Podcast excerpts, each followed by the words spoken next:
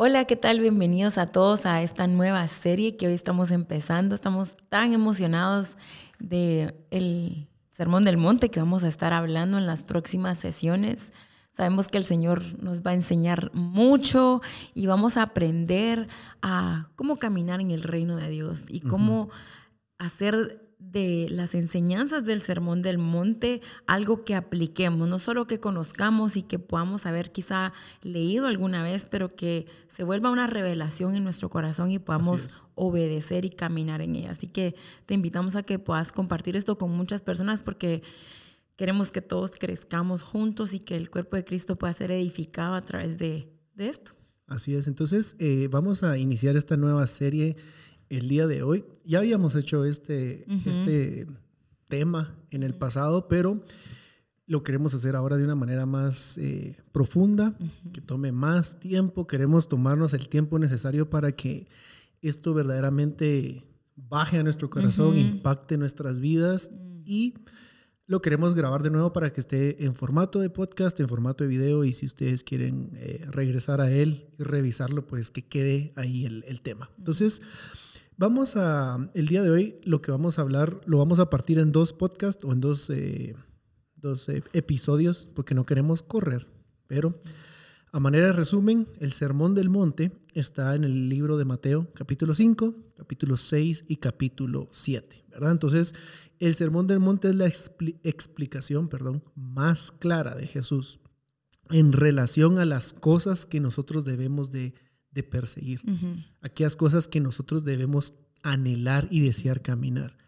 Vamos a, vamos a ir haciendo un dibujo, eh, vamos a irlo poniendo en pantalla, así que si estás escuchando esto en audio, las primeras dos eh, sesiones te recomiendo que vayas al video en YouTube para que puedas seguir con nosotros el diagrama que vamos a ir haciendo, pero el Sermón del Monte, vamos a ver que hay ocho cosas que hay que perseguir, ya las vamos a ver en detalle una por una más adelante, pero son actitudes que tenemos que perseguir que nos van a llevar a crecer espiritualmente. Así que si quieres llegar a crecer espiritualmente en, en, este tiempo, es importante que estas enseñanzas las atesores mucho en tu corazón porque esto nos va a llevar a avanzar en el reino y a madurar de una forma increíble. Así es, entonces este sermón de Jesús nos va a a, llamar o animar a, obedecer 100%, a obedecer de una manera total y hacer de las cosas que vamos a ir aprendiendo, aprendiendo en este tema, hacerlas la, nuestra prioridad de vida, lo que estamos anhelando y buscando eh, hacer todo el tiempo. Entonces vamos a empezar con Mateo 5, 19 eh, y dice, cualquiera pues que anule uno de estos mandamientos, aún de los más pequeños y así los enseña a otros, será llamado muy pequeño en el reino de los cielos. Pero cualquiera que los guarde y los enseñe, éste será llamado grande en el reino de los mm. cielos. Mateo 5:19 está más o menos al inicio, mitad de todo este sermón del monte, pero llama la atención ver que dice que el que guarde y que enseñe lo que se está enseñando o lo mm. que se está hablando en este, en este sermón, va a ser llamado grande en el reino de los cielos. Yo creo que nuestro anhelo es caminar en esto.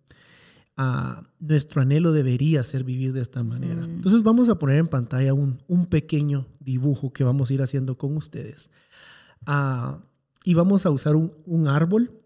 Vamos a utilizar un árbol como referencia y vamos a hacer primero el tronco, ¿verdad? El tronco va a ser una representación de lo, del Señor Jesús. El Señor Jesús es ese centro donde estamos conectados. Si quieres un poquito más acerca de este tronco, ahí está, no lo había puesto en pantalla, perdón. Eh, este tronco que es Jesús, ¿verdad? Si quieres un poquito más de esto, puedes ir a Juan capítulo 15. Ahora, de un tronco van a salir diferentes ramas, ¿verdad? Diferentes ramas. y en esas ramas vamos nosotros. Ah, las ramas, pues, se ponen de color verde y las ramas comienzan a dar fruto. Nosotros somos esas ramas que ahorita Sophie está dibujando y en un momento vamos a, dibujar un par de frutos en este árbol. Ahora, ¿por qué estamos haciendo este, este pequeño diagrama acá?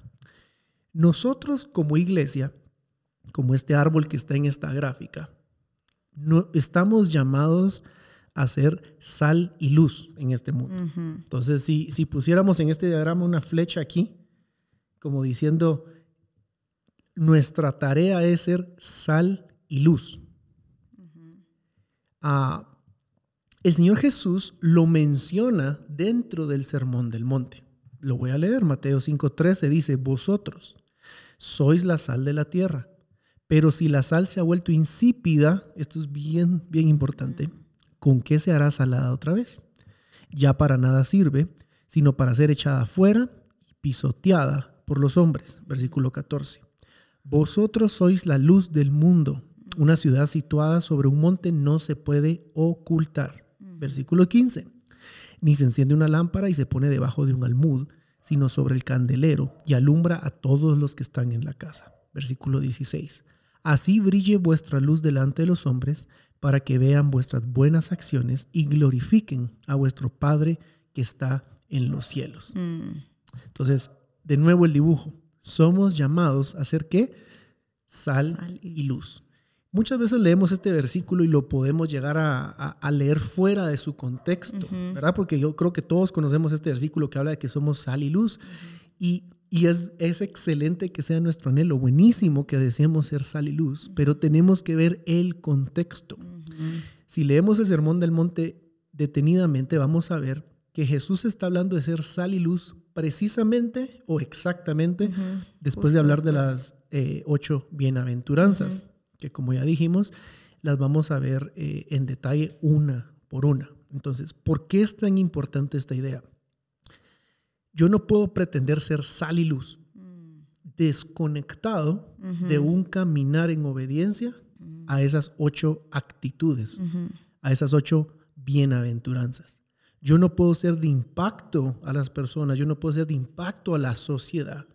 Yo no puedo ser esa sal que trae ese, ese sabor o que preserva. Yo no puedo ser esa luz que trae, que a través de la palabra lleva a dirección o que trae vida o que habla vida, desconectado de las ocho bienaventuranzas. No se puede. Entonces el resultado de caminar en las bienaventuranzas va a hacer que podamos ser sal y luz. O sea, el someternos, el obedecer, el caminar bajo lo que se conoce como muchos comentaristas hablan de que las bienaventuranzas son como la constitución del reino de Dios, que son aquellas, aquellas actitudes, aquellas, aquellas formas de caminar, e, es, las bases para un carácter de nosotros como seguidores de Cristo. Tenemos que seguir para poder entonces que, sea evidente la sal y la luz, que podamos ser efectivos en esas áreas, porque como el reino de los cielos no se trata acerca de nosotros, se trata siempre acerca del cuerpo, siempre acerca de los demás. Al nosotros caminar en estas bienaventuranzas, el resultado o el producto de la obediencia a lo que Jesús está enseñando en el Sermón del Monte va a ser la sal y la luz. Ajá, funcionamos para lo que fuimos diseñados o creados. Entonces, el sermón del monte es algo tan importante, es algo del cual no nos podemos graduar. Es decir, no podemos decir, bueno, yo ya me lo sé, ya me lo sé todo, ya lo estudié, ya no lo tengo que volver a revisar. Esto debería ser nuestro constante meditar en estas cosas.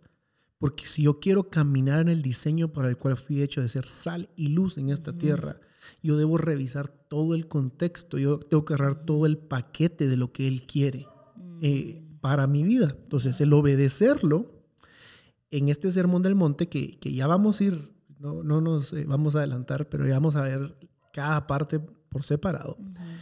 Cuando yo comienzo a caminar, mi, mi, estilo de vida comienza a ser diferente porque estoy pegándome al sermón del monte. de, en cierta manera, bueno, no en cierta manera, sino que me aparto. me, me aparto para Él. En el momento que yo me aparto para Él, yo comienzo a ser transformado a través de Él. Él me transforma en la medida que yo me aparto a Él. Mm. El plan de Dios es que la naturaleza de Cristo venga a, transformar, a consumir todo lo que hay dentro de mí, mm. para que yo me parezca cada vez más a Él, para que la identidad de Cristo, Cristo en mí, mi esperanza de gloria, mm. venga a transformarme, a cambiarme conquiste mi interior y cuando conquista mi interior comienza a consumir todos aquellos pensamientos, todas aquellas emociones, eh, eh, todo lo que no se parece a Cristo. Todo lo que no se parece a Cristo. En la medida que yo me aparto para Él y Él comienza a transformarme, yo me comienzo a parecer más a Él. Entonces, regresando a la imagen del árbol, Cristo en mí es creciendo en mí, transformándome, yo pareciéndome cada vez más a Él, es como una semilla. Es como que eres esa semilla poderosa dentro de mí que está germinando y comienza a producir fruto, buen fruto. Entonces vamos a dibujar en rojo unas manzanas, ¿verdad? Que van a representar eh, un fruto. Y más adelante vamos a compararlos con el sermón del monte, pero poco a poco. Entonces, el producto de apartarme para Cristo. Son manzanas muy lindas. Pero... Están bien, ajá.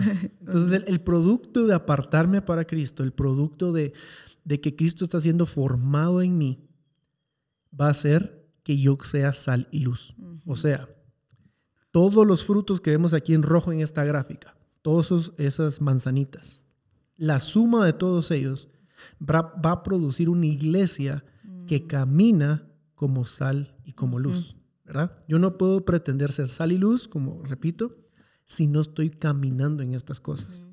Si yo no tengo el fruto del Espíritu Santo, soy una sal, y te vamos a ver aquí para, para qué funciona esa sal que no tiene sabor. Bueno, Mateo dice que solo sirve para ser pisoteada, no sirve para nada. Ahora, en este proceso, que estamos aquí hablando con, este, con esta gráfica, se las vuelvo a poner aquí, en este proceso yo tengo que estar muy consciente, yo tengo que estar eh, alerta, yo tengo que saber que yo no me puedo mezclar con nada. Mm. No pueden haber mezclas en mi vida. Si hay mezclas en mi vida, cuando estoy hablando de mezclas me estoy refiriendo a mezclarme con el mundo, ¿verdad? Yo no puedo ser apartado para el Señor, pero también un poco en el mundo. Porque si hay mezcla, mi fruto, como estamos en el, dibujo, va a ser un fruto híbrido, un mm. fruto mezclado. Y la palabra de Dios habla que nosotros somos fuente para otros. Y de, una, y de una fuente no puede salir agua dulce y agua salada. Es lo que tú hablas. Ajá, entonces si yo doy de beber de un producto híbrido a otra persona, un producto mezclado, una, mi fuente da de las dos, salado y dulce, estoy contaminando al resto de, del cuerpo, estoy contaminando, no, no, estoy llevando la semilla original que es Cristo implantado en mi vida, dando todo buen fruto para que funcione como sal y como luz. Quiero leer un versículo en Levítico 20, o le, leamos Levítico 20, 23. Levítico 20, 23 al 24 dice, no vivas conforme a las costumbres de los pueblos que voy expulsando de delante de ti yo los detesto debido a que hacen estas cosas vergonzosas. Versículo 24. Sin embargo, a ustedes les he prometido, poseerás la tierra de ellos, porque yo te la daré a ti como posesión. Es una tierra donde fluyen la leche y la miel. Yo soy el Señor tu Dios, quien te ha separado, o sea, ha hecho esa distinción, esa diferencia de las demás naciones. Entonces nosotros tenemos que ser como esos árboles que tienen la semilla incorruptible de Cristo y que cuando esa semilla da el fruto, el fruto tiene que ser Cristo. El fruto tiene que ser el, el, fruto del Espíritu Santo. Pero la clave está en este versículo que leías, que fueron separados. Separados. O sea, yo tengo que cuidar en mi vida, no mezclarme con absolutamente nada de este mundo. Mm. No me puedo mezclar con, la distracción que el mundo me ofrece. Ahora, con este punto vamos a poner en la gráfica una palabra que vamos a agregar un elemento a lo que hemos estado hablando y la, la palabra es la levadura. Levadura. Ahí lo estamos escribiendo, la levadura. La levadura por lo general tiene una connotación negativa en la mayoría de los versículos, ¿verdad? Y vamos a leer un par. Marcos 8:15 dice, y él les encargaba diciendo, tened cuidado, guardaos de la levadura de los fariseos y de la levadura de, Herodes. Gálatas 5.9 también habla y dice un poco de levadura y dice un poco de levadura, solo un poquitito de mezcla, un poco de levadura fermenta, fermenta toda la masa. O sea, no es necesario una, mes, una un, montón de, un montón de mezcla para decir, bueno, ahorita sí ya se mezcló. Es un poquito de levadura fermenta o arruina o sí, leuda, destruye, leuda toda la masa. Y 1 Corintios 5, 6 al 7 dice, ¿no sabéis que un poco de levadura un poco. fermenta toda la masa? Y miren el versículo 7, es muy mm. impactante. Dice, limpiad la levadura vieja para que seáis masa nueva, así como lo sois, mm. sin levadura, porque aún Cristo, nuestra Pascua, ha sido sacrificado. Mm. Entonces, la levadura del mundo tiene la capacidad de fermentarme por completo. Mm. La levadura del mundo, si lo queremos llamar de una manera más fácil de entender, es la distracción que el mundo nos ofrece. Cualquier mezcla, cualquier cosa que venga del mundo a distraerme del propósito y del plan que el Señor tiene para mí, puede causar que se arruine por completo toda, toda la masa. Se arruina todo. Entonces ahí les pusimos en el dibujo que la levadura, un ejemplo es la distracción del mundo. Entonces, ahorita vamos a explicar por qué estamos hablando de la levadura, porque la levadura tiene que ver, en, este, en esta gráfica, tiene mucho que ver con la sal y la luz. Entonces, nuestra tarea es, según esta gráfica, según el Sermón del Monte, es ser sal y luz. Nuestra tarea es que el reino de Dios se expanda. Nosotros somos siervos, consiervos con Él, que estamos trabajando en su reino y llevamos su reino donde quiera que vayamos. Predicamos su palabra donde quiera que vayamos. Somos sal y luz. Entonces, Mateo 13, 33 dice, Jesús les dijo otra parábola. El reino de los cielos es semejante a la levadura que una mujer tomó y escondió en tres medidas de harina hasta que todo quedó fermentado.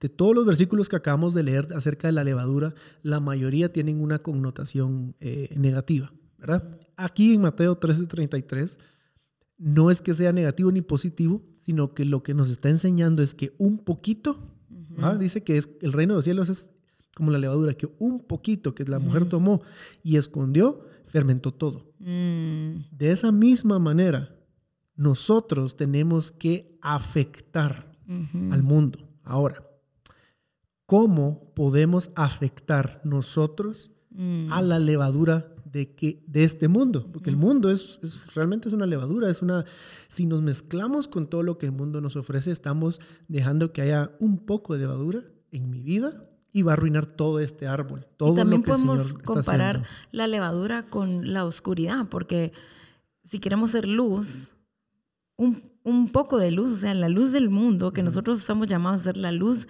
del mundo, cuando nosotros estamos presentes y impactamos la oscuridad del mundo, la palabra de Dios habla, dice que las tinieblas no pueden contener la oscuridad. Entonces estamos hablando de ser sal y de ser luz para contrarrestar las tinieblas o contrarrestar la levadura. Nuestra tarea es ser sal, es ser luz. Ajá, entonces si agarramos un ejemplo de cocina, la gente que sabe hacer pan, los que sepan de pan pueden eh, saber esto, que no, es, no, estamos inventando esto, lo puedes buscar eh, en Google. Pero la sal tiene la capacidad de neutralizar el proceso de crecimiento del leudado que la levadura causa en el pan. O sea, si quieres que la levadura en el pan se detenga, échale sal.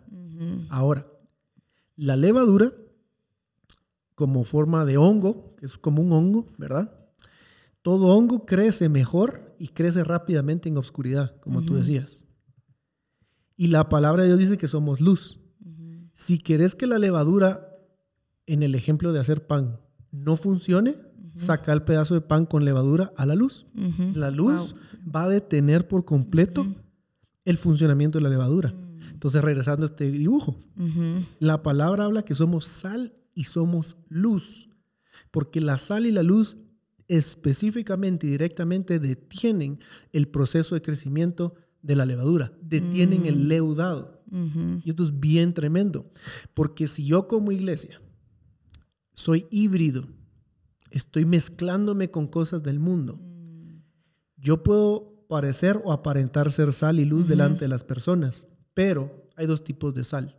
Hay una sal que sí sirve y como dice Mateo 5:13, hay una sal que se ha vuelto insípida. Mateo 5:13 dice, pero si la sal se ha vuelto insípida, insípido quiere decir sin sabor, ¿con qué se hará salada otra vez? Ya para nada sirve sino para ser echada fuera y pisoteada por los hombres. La sal insípida es una sal mezclada, o sea, no es una sal pura, es híbrida, tiene una mezcla con algo más y por eso no, no puede ser no, sirve. para Entonces, nada. Según lo que leíamos acá, si la sal ya no sala, o sea, ya no detiene el proceso de leudado, según Mateo 5:13 dice que no sirve para nada más que para ser echada afuera y pisoteada por los hombres. Entonces regresemos y vamos a ir terminando este eh, pequeño episodio de introducción. con esta gráfica. La palabra nos llama a ser sal y luz. Ser sal y luz va a ser el resultado de caminar en el sermón del monte.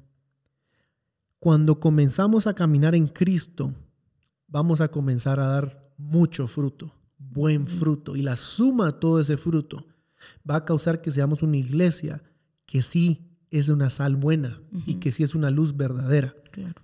Porque hay falsificaciones, hay falsificaciones. Sí, porque la palabra de Dios dice que Él es la luz verdadera, o sea que puede haber una luz falsa, puede haber algo que aparenta piedad, pero realmente no es lo verdadero. No es lo verdadero. Y, eh, también la palabra habla de, que puede parecer algo piadoso y bonito y bueno ante los ojos de los hombres, pero realmente la sustancia no es la correcta. Entonces, con esta pequeña introducción, lo que queremos es que tomes un tiempo para preguntarle al Señor, ¿cómo estoy caminando? ¿Será que estoy siendo una sal buena o soy una sal insípida, híbrida, que me he mezclado con tantas cosas del mundo que yo no soy de función para afectar la levadura del mundo? y, y, en el próximo episodio, que vamos a continuar con esta breve introducción al Sermón del Monte, vamos a detallarte, te vamos a hacer otro dibujito siempre con este árbol. Y vamos a hablar de todas las partes del Sermón del Monte y cómo debemos caminar en ellas para que funcionemos como sal y como luz. Yo creo que es necesario ir a lo más fino en este tema porque como veíamos en, en la palabra de Dios, la mezcla solo es necesario un poquito, no es necesario que, que, que, digas, bueno, pero no me he mezclado tanto, pero con que te mezcles un poco, ya arruina, ya, ya leuda toda la masa, ya, ya está arruinado. Entonces, si has tenido mezclas, si has permitido mezclas en tu caminar con el Señor, hoy es tiempo de arrepentirte, hoy es tiempo de decirle, Señor, perdóname por la mezcla, me arrepiento de la mezcla y comienzas a caminar en lo que vamos a estudiar, que son las bienaventuranzas, para poder ser realmente la sal y la luz que el Señor nos ha llamado a ser, porque hablamos de que el reino de los cielos se trata acerca de, de que crezcamos como un cuerpo. Y si somos llamados a ser sal y luz, tenemos que alimentarnos realmente de Cristo para que lo que salga, el producto, sea Cristo. Así es. Y podamos de verdad revelar a, Cristo, Cristo nosotros esperanza de gloria. Porque eso es lo que queremos animarte hoy. Así es